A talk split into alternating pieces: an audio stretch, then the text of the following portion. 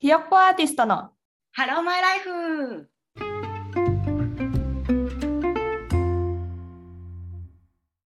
こんにちは、ひなこです。こんにちは、メイです。お久しぶりです。本当だね、久しぶりの収録になっちゃったね。はい、な長かったよ、私にとっては。本当だよね。ちょっとバタバタしてたりとか、時間が合わずに。はい、おうん、お疲れ様です。随分状況は変わったのでは。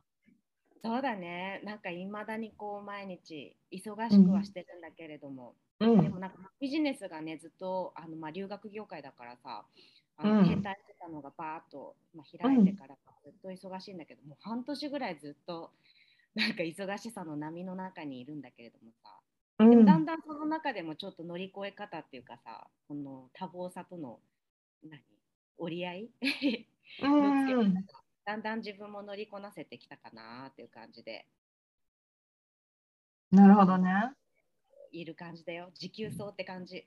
ああ、そうなんだね。だってまだまだこれから続くわけだもんね。そのね忙しさは。うん、いきなり頑張りすぎないで、なんか徐々に、なんていうの？長く持続可能な形にしていかないと、サスティナブルなメイ、サスティナブルなメイでいないと倒れてしまうですよ。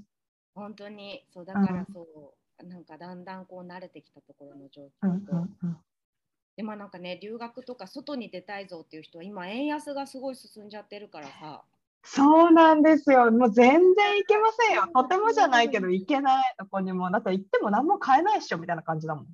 ね逆にさやっぱさ日本の物価の安さにびっくりするよね。いやーもうそうなんそうよく言われてるよね。なんか住んでるとさ、うん。なんかあの実感しないっていうか、まあ、本とかニュースでさあの日本は安すぎるみたいなのを見るとそうだよねとは思うけどなんていうの、うん。対外国の比較が別に日本にずっと住んでる人間としてはないからさ。うーん別になんか安いとは思わないよね。やっぱりその給料が上がってないからその物が安くなったってなんていうの？別に。あなんていうの？特になんか安いなとかは思わないけどね。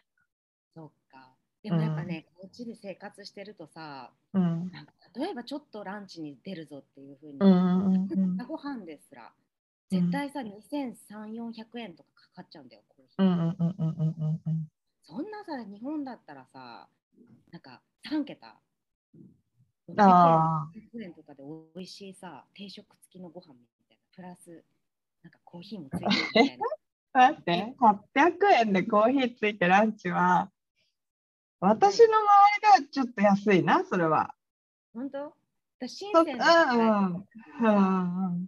ランチの平均価格800から1000だったんだけどどうかえ、嘘、本当な、うん、結になんか私は新橋汐留付近だと1000円だったらもうなんなら安いぐらい。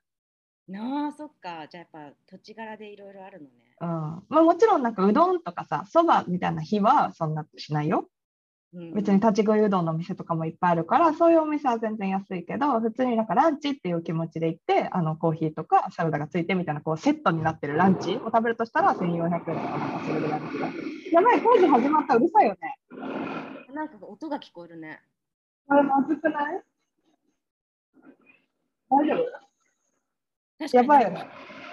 獣がいるみたいいや、そうだね。今日さ、じゃあ隣のお家がリフォームしてて、そうなんだ。なんかねいびきみたいなのが聞こえる。ぐわーぐわーっきまでさ、なんか病んでたからこれ大丈夫かなと思ってたんだけど、ちょっと始まっちゃったんだけど、これ続けて大丈夫。いける？なんか全然ひな子の声はね聞こえてるんだけど後ろからなんかいびき聞こえるなみたいな。本当？うんすごい。獣がいるっていう想定で大丈夫、じゃあ獣がいる感じでちょっと進めてみる？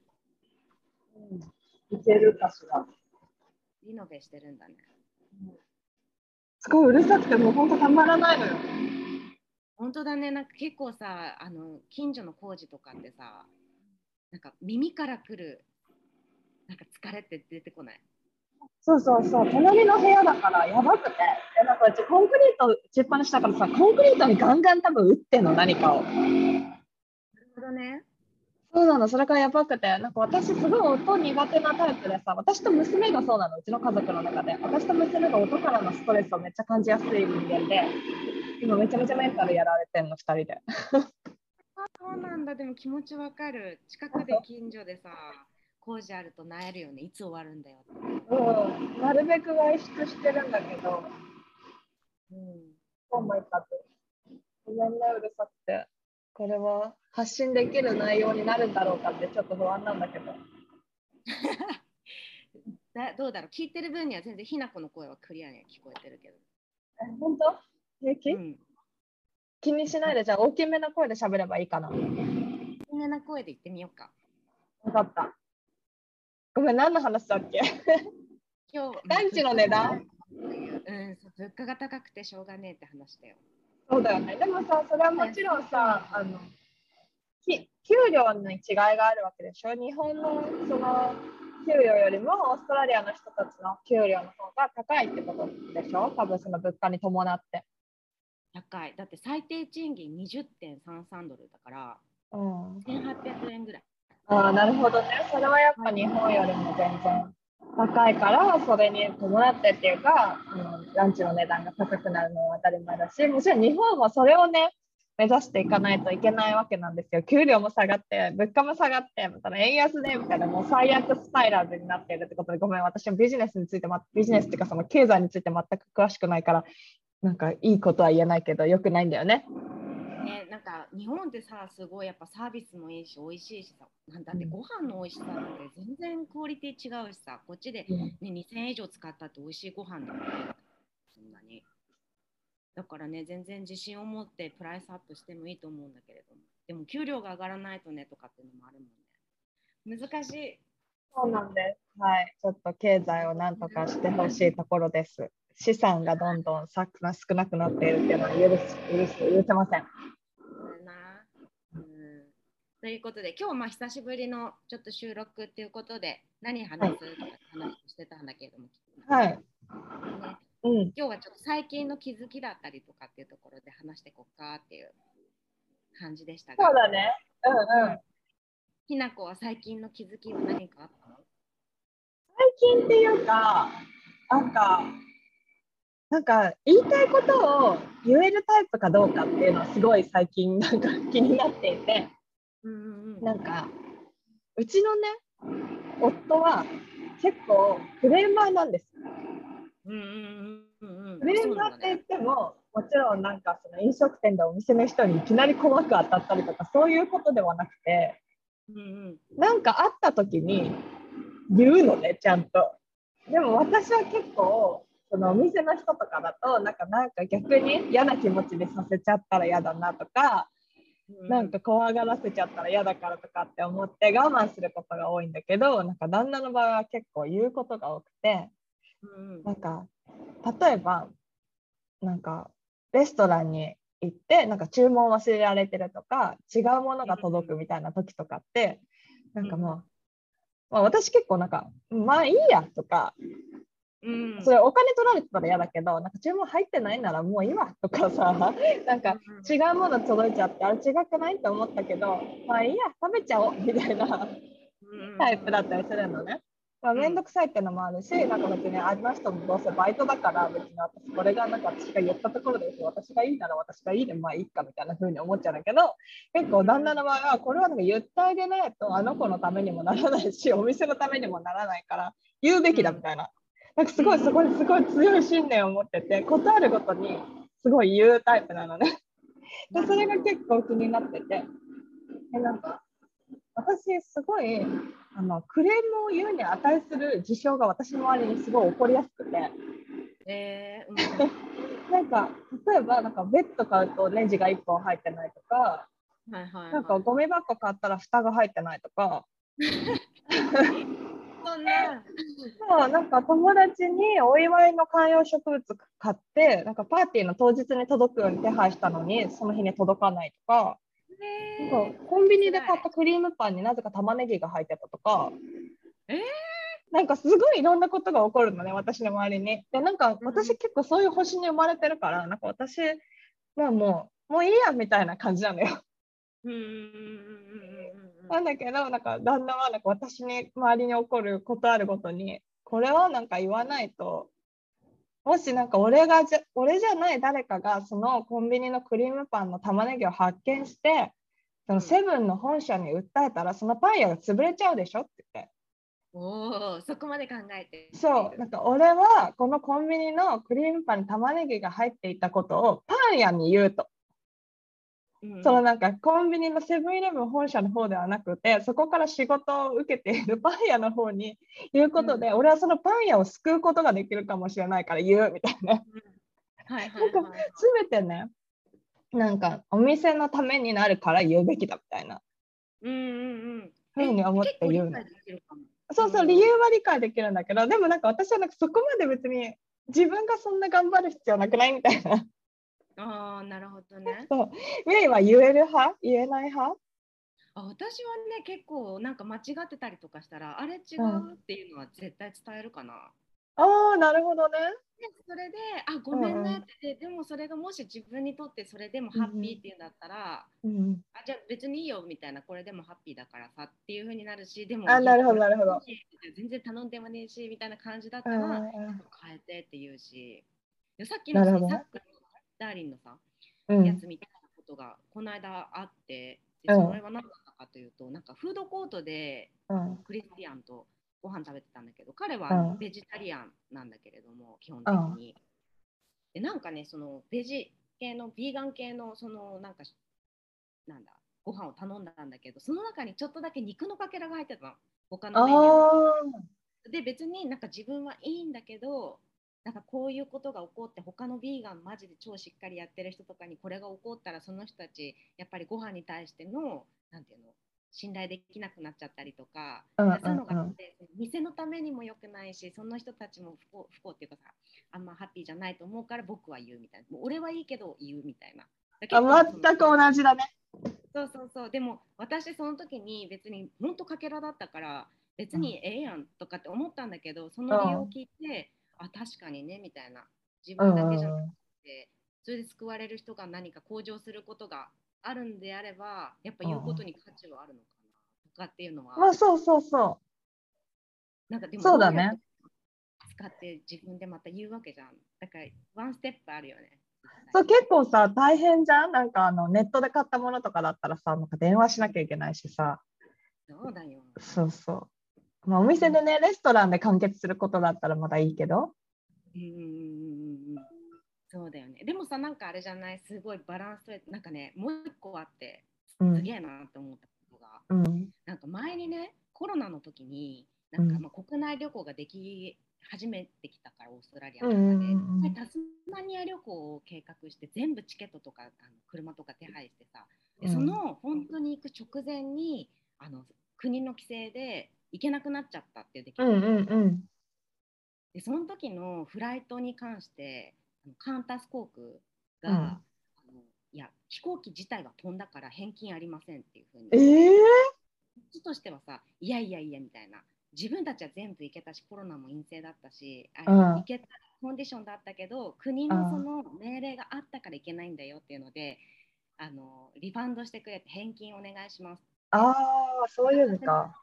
うん。もう向こうはいやもう飛んだもんは飛んだからごめん返金なしみたいな感じだったので私はもうその、まあ、結構費用とかもさ、ねうん67万とかで結構でかかったからうんさ諦めたくねえなと思ったんだけどでもこんなだって大きい会社とやり取りしてたらさ、うんやっててそれでもう無理って言われてたら無理でしょって思うんって、うんもういいですみたいなもうそれはなかったことにしてっていうふうに思ってたんだけどうんその彼がうん。絶対諦めねえっていうので。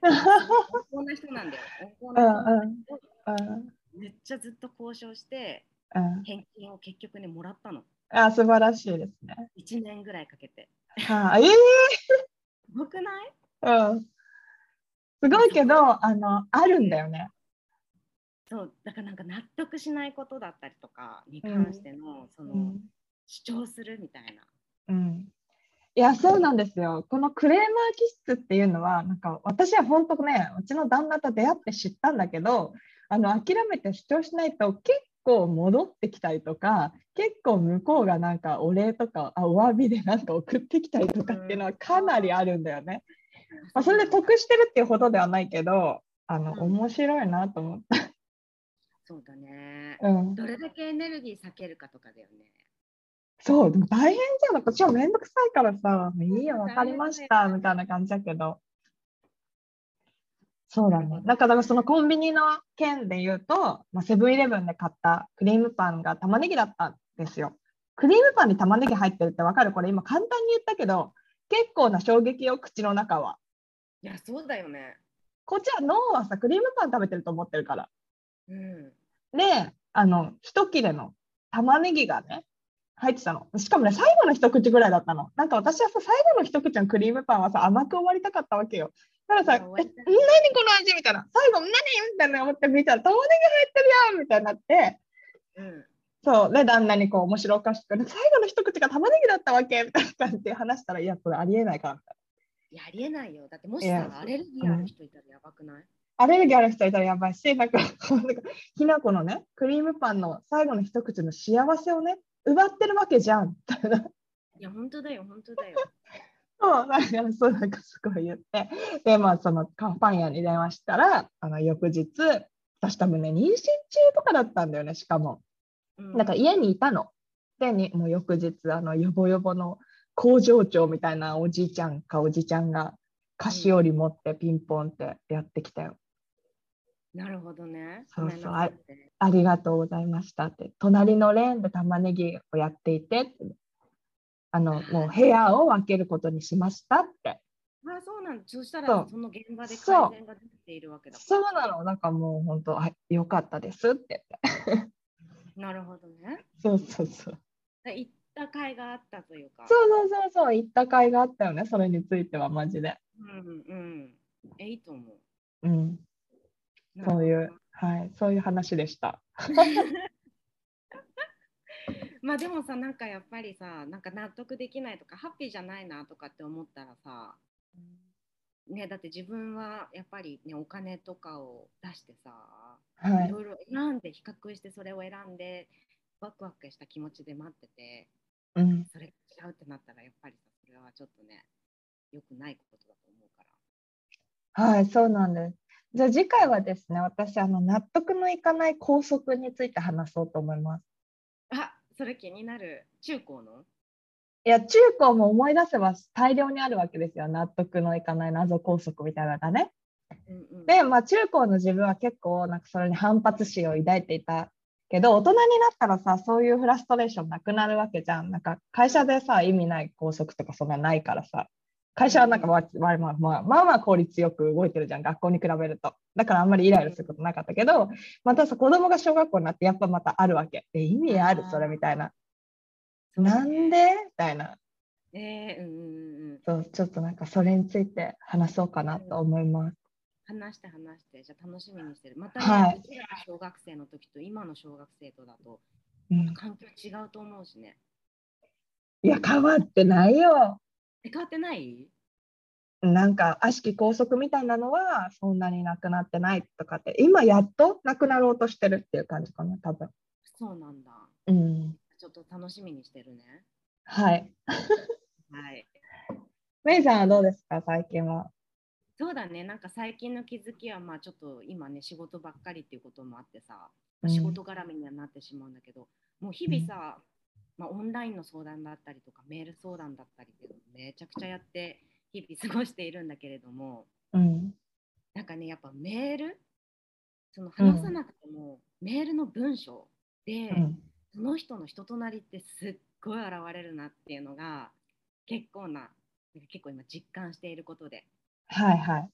うん、でなんかさそのしかもやっぱこうやり取りする人たちがワーホリの人だったりとかさ留学希望の人だったりとかするから、うん。若めの人？20代前半から後半くらいまでの、まあ、20代の人たちが多いなと思うんだけど、うんうんうん。やっぱり、ね、社会人経験をしてる人してない人でももちろんその文面とかっていうのはそうだよね。それはあるよね。うん。それはあるよね。うん。なんかそれを抜きにしたとしても社会人経験をしてる人でああろうとなかろうと、うんうん。でもなんかこう送ってくる文面でさその人こんな人かなとかってやっぱカウンセリングしてる側としてはさ、判断するわけよ。うんなんかどんな感じ？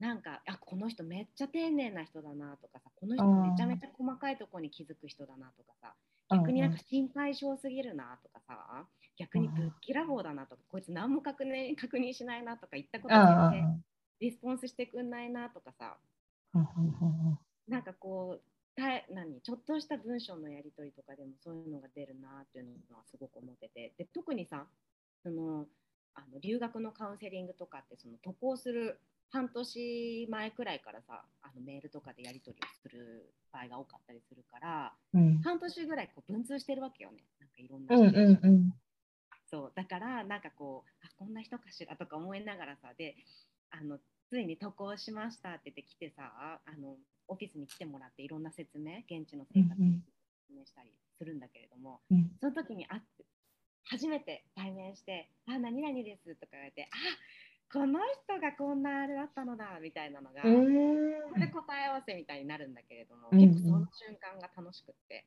あやっぱりこういう人だったとか。でもねなんかねそのギャップがある人ってそこまでいなくって文面その通りみたいな人がすごく多いからやっぱ文章って人が出るなとかと思ったし自分もね何か問い合わせをしたりとかうん。何か時とかにはいろいろめっちゃ見てるからさうんカウンセリングしてる側としたら、なんか気をつけていかないといけないよなみたいな。うん。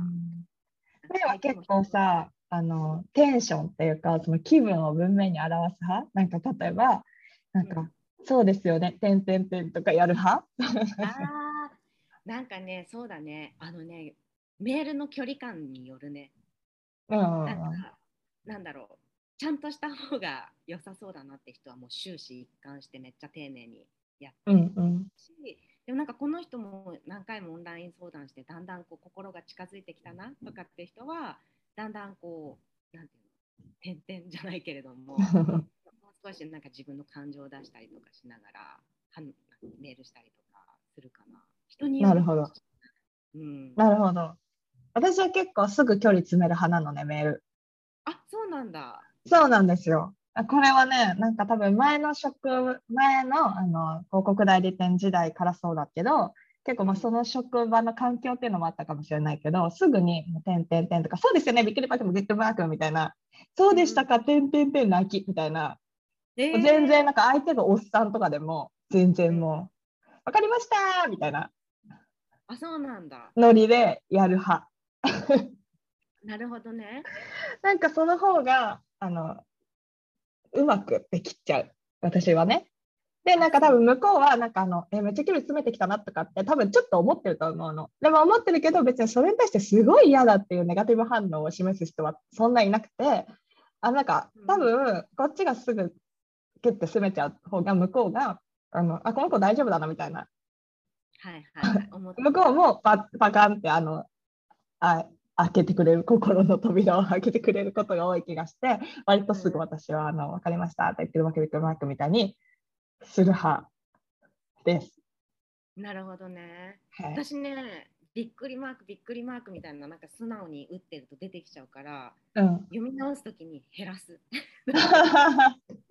テンション高すぎかなみたいなさ。ちょっとなんか気使っちゃう方かもしれない。なるほどね。でもつ全く使わない人もいるじゃん。一切。いるいる。うんうん。ちょっとは使う派ね。なるほどね。でも本当人によりけりかも。人だから結構見てるかもしれない。うんでもメールだとさ分かんないじゃん。そのうんまず会って会ったことないし喋ったこともない人ってことでしょ？でもね、文面で伝わってくるんだよ、もう2、3通で。ああそう。向こうもすでにフランクかどうかがってこと？そうそうそうそう。なんかどれぐらいなんか真剣に考えてるのかなとかさ、うんうんなんかこういう、なんか、なんだろう、すげえ丁寧にいろんなこと知りたい人だなとか、結構あ直感で決めたい人なんだなとかさ、うーん。なんかフレンドリーそうとかシャイそうとかすごいね、出てくる。うーんなるほまあどね全。部が当たっているかどうかっていうのは分かんないけど、でもなんかこう、合った感じを見ると、うん大体合ってる。なんか、えー、面白いね。うん。っていうのがあるからね、結構文面にダダ漏れだからさ。ひなうん子はうんうんそのフレンドリーさがすごい出て出てるんだね。すごいフレンドリーにしちゃう。あと多分すごい細かいって言われるメール。え全部確認しないと気が済まないし、ー、うん。なんかふわっとさせたくないのね。いろんなことを大事だよね。あでもなんか私は前の代理店的な話で言うとふわっとさせる能力も大事だったりするのよ。おー全部カチカチ決めないでこの時点ではふわっとしといて最後まあなんとなく形になってれば OK みたいなそれが上手い人もいるのね。なんか私はでもなんか全部細かく決めていかないと不安でなんか何かリスクヘッジばっかりしちゃうタイプなんだけどこうこういう場合はこうしましょうこういう場合はこうしましょうみたいなうんのも全部決めておきたいタイプだからすごい細かいねって言われるけどそれもなんかあのメールの最後とかにめっちゃ細かくてすみませんびっくりマークびっくりマークみたいにして あのごまかす。そうなんだ。でもまあそういうさ人もすっごい必要だよね。そうなんちゃだろうんね。といろんなことを多方面でさ、ガーってもうなんか、ま、何いろいろこう考えないでバーってさ、なんかゴールまで突っ走るっていうよりは、いろんなことが考えられるっていうところの冷静さ。うんうんうんうん。もありがとうございます。す。うんだなと思うんだけれども。うん、そうかもね。うん、そうだね。まあでもなんか、そうだね。文章は人が出るっていうのが結構分かったから、自分はね、逆にどうやって文章を打てたら思われてるんだろうとかっていうのは思ったりするけど。メイはさ、天気の話が好きだからさ、天気の話とかしたらいいんじゃない？メールでいきなり。メールでも？うん、あったかくなってきましたねとか。とか、うんうんううんん、こっちはだんだん秋になってきましたよみたいな。おいいじゃん。まあ、梅雨ですねみたいな。うんうんうん。え、大事だと思う、私。いいと思う、すごい。うんあ、本当に。でもね、最近のね、なんかやっぱり若い子たちって言ったらすごいババア発言かもしれないんだけれどもさ、やっぱ LINE だったりさ、もう LINE ですらね、もうかしこまったツールなんだって。うんこれもちょっうんとためらわれたりとか、交換気軽にする感じではなくて、やっぱもうインスタの DM だったりとかっていうのがさ、うんやり取り、一番こう気軽にやり取りできるツールなんだそうな、今。え、インスタの DM が一番なの？そう、一番なんか聞きやすいし、相手にも連絡先として。へえ。普段やり取りするのは基本インスタなんだけれどもなんかちょっとやっぱかしこまったことだったりとかっていう時に LINE を使うんだって。だからもうメールとかでうちらはカウンセリングをしてるんだけど、うん、メール？みたいな。メールに慣れてない人も多いなと思うあ、でもさ、しゅそりゃそうじゃない？会社入る前なん会社入る前なんてメール難しくなかった？そうだったっけかまあでもメールまあ確かにそんなに使うかって言ったらそうじゃないかもねだからうんなんか例えば時効の挨拶とかをこちらがしたとするじゃんうん。なんか最近はジャカランダが咲いて紫ですみたいなさ、なんかわかんないなんかいろいろとしても、うん大抵で、まあそれは人によるんだけれども、すごく。うん。結構一言とかで、LINE ってやっぱさ、そんなにたくさんは送んないじゃん。メッセージすんごい短く返ってくる。そうなんだ。寂しいね、それは確かに。まあ全員じゃないけどね、でもそういう人多いなっていうか、やっぱり若い子たち、今なんか Z 世代と言われるうん。子たちなんだろうけれどもさ、うんうんうんうん。なんかコミュニケーション目の当たりにして、なんかすごいいろいろ簡略化されてたりとかうんするんだなっていう。なるほどですね。うんまあでもそれはでもやっぱメールっていうのは私たちの時代もやっぱりその仕事して初めてなんかすごい日常的に使うようになった気がする。なんかそれは就活の時とか使ってはいたけどさそんななんか友達とかにはメールしないしさ。なでも何だったっけ？でも私たちは携帯メールか、ドコモとかの、ソフトバンクとかの。でえ、メールしてな何歳ぐらい ?20 歳ぐらいとかってことだっけ ?LINE な LINE はないよね。なんだっけ？社会人になる前。あ確かに、なんだろう。LINE はないよね。LINE ってもっとすごい最近のものだもんね。LINE って大学生の時くらいに使ってたか。うん。確かにあの iPhone はもうあったから、iPhone の iPhone のなんかメッセージ機能みたいなやつかな。でやってたよね。絵文字使ってたもんね。うん。線のやつ、ドコモの。うん。それだね。あとワン切り。ワン切りだってマジさ、超昔の話じゃない？ワン切りってめちゃめちゃ昔だよ。で、多分通じないよね、今。うん、ななんただの迷惑じゃん。でもさ、ワン切りさ、私結構やってた方だと思うんだけど。結構ワン切りしてたんだ。へえやえってたの悪いとかと。へえウケる。テストのさ、あの定期試験あんじゃん、中間とか期末とか。うん。そのべテスト勉強中とかのさ、夜とかみんな勉強してさ、その時になんか出てないみたいなの確認とかへえワン切りして？そうメールするとお金かかるから、うん。かかってたじゃん、うん。ついつ。だから、うんお金のかからない番切りをしてた。ワン切りに 何？ワン切りにまだ起きてるよっていう気持ちを込めるの。そう。私今やってるよ、まだやってるよ、来てるよっていう。えー、なんかこれのエモいって言うんだよ。エモいよね。だってうん言葉のないさ、そんなさ、ワンワンコール、ツーコールとかのさ、それでうんなんか、みたいのなってんだからさ、可愛いもんだよ。可愛すぎるよ。へえワン切り。すごい変わ変わってるよね。そうです多分ね。だってさ、今、あれだよ、なんか、学生さんとかと話したりとかするとさ、なんか今、この自分の仲いい友達は、全員ど誰がどこにいるかがオンラインで分かるようになってますみたいな。えー、GPS みたいなので？そう、そうなえ？の。すごくない？怖くない？今バイト、バイト中っすね、みたいな。え？そんなんで確認しなってるの？みたいな。うちらの時と。えー、すごくない？それ普通なの？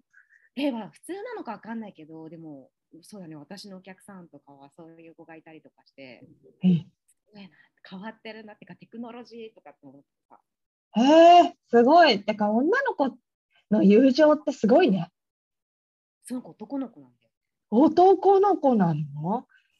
だっていつでも来れちゃうわけでしょ？私がいる場所に。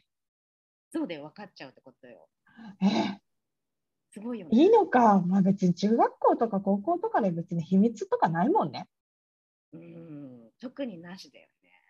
大学生だよね、それ。そうそうそうそうそう。大学生はでも結構嫌じゃない？数名に自分の居場所分かられてるんでしょ？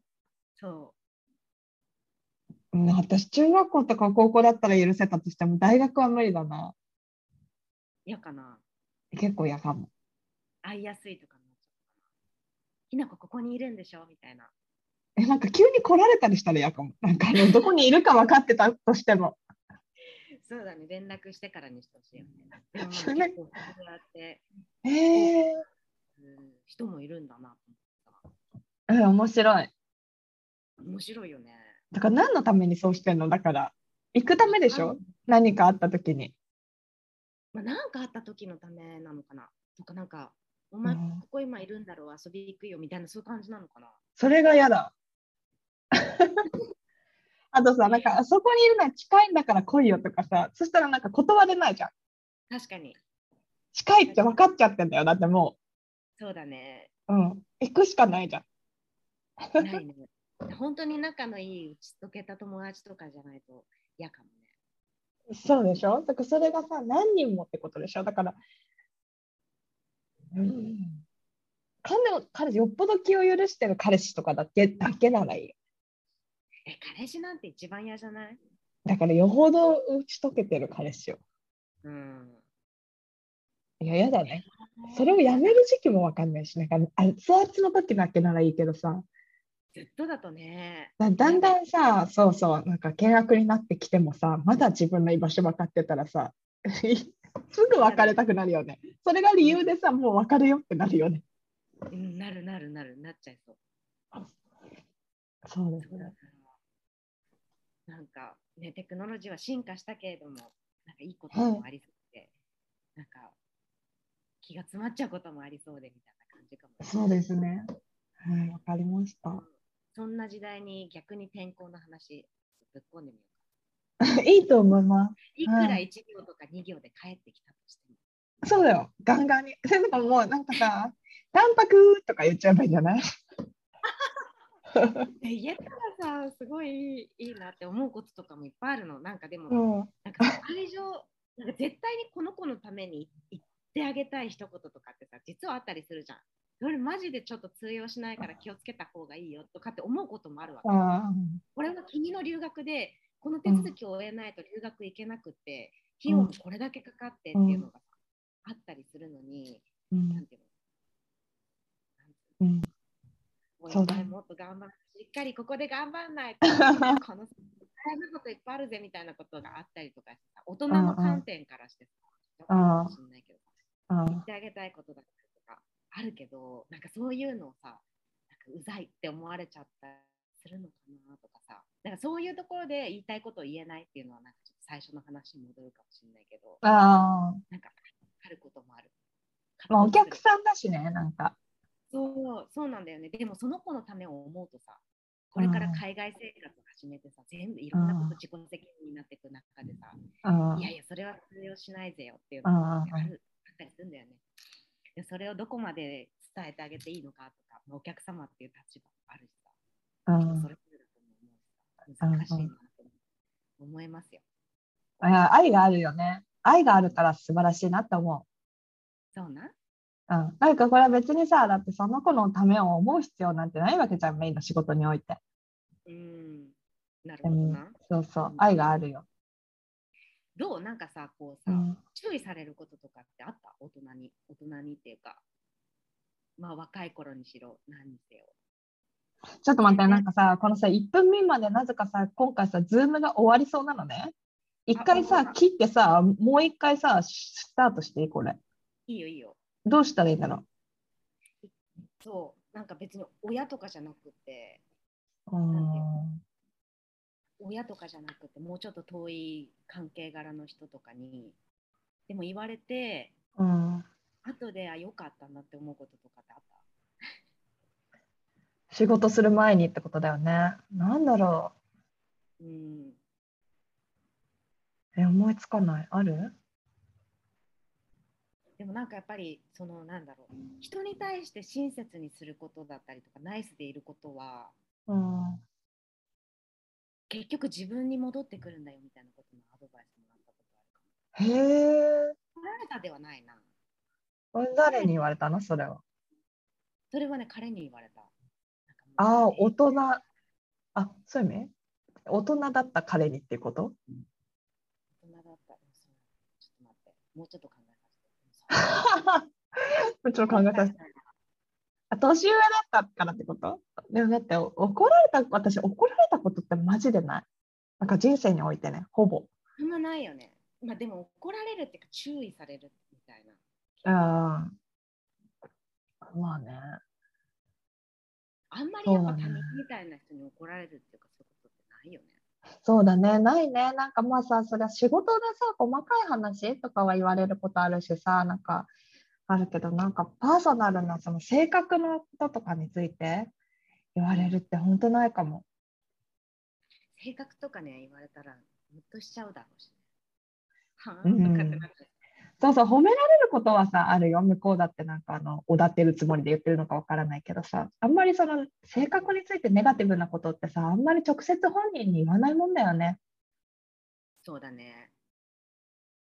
うん、なんか後輩とかでもさ、あのこの子ちょっとダメだなって思ってるとこあってもさ、なんか性格ってなんか別に言って治るものじゃないじゃん。なんかその子が大人にもうなっちゃってたとしたら。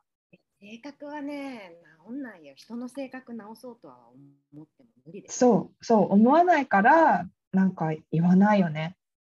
うん、確かうん、それはさ、メールの文面とかめちゃめちゃ言うよ。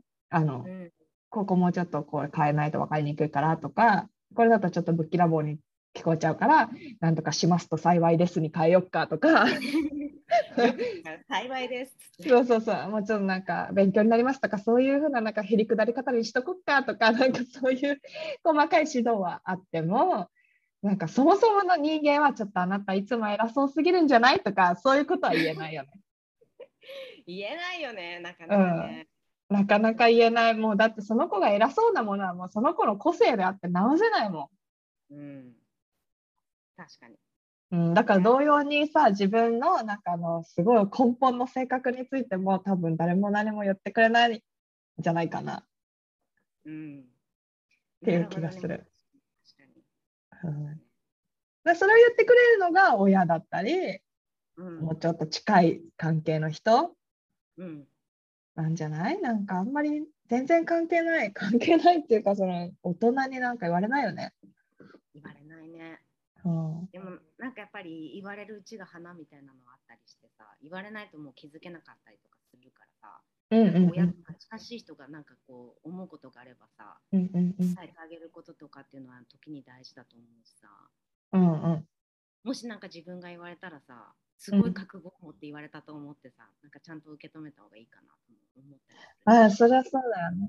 ね。うんそうなんね。なんか、なんかそうどこまで伝えてあげたらいいんだろうとか、そういうのは思ったりさ、なんかここまで出かけているいろいろとかがあったりそうちょっと伝え方にね、悩うんんだりする。そうだね。でも言ってもいいんじゃないって思うけどね。そのメインのはさ、別に悪意があるわけじゃなくて、なんか愛じゃん。そうだね。うん。なんか書類をうん。何度もあのいろいろ送ってもちゃんと確認しない人とか、それでああ。ここはできなかった人とかもいたりするの。見てないみたいな。絶対必要って言ったよねみたいなそういうのとかもうんあったりするから、さすがにそれはあのちゃんと将来からうん書類っていろいろ大切だし、サインしちゃったらそれすごい効力持っちゃうから、うん。ちゃんと確認した方がそれが自分を守るためになりますので、よろしくお願いしますって。あ、言ったんだ。なるほどね。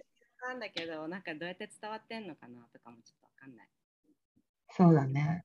うん、まあいろいろね。うんそうだね。そういうことはメールだと難しいね、確かに。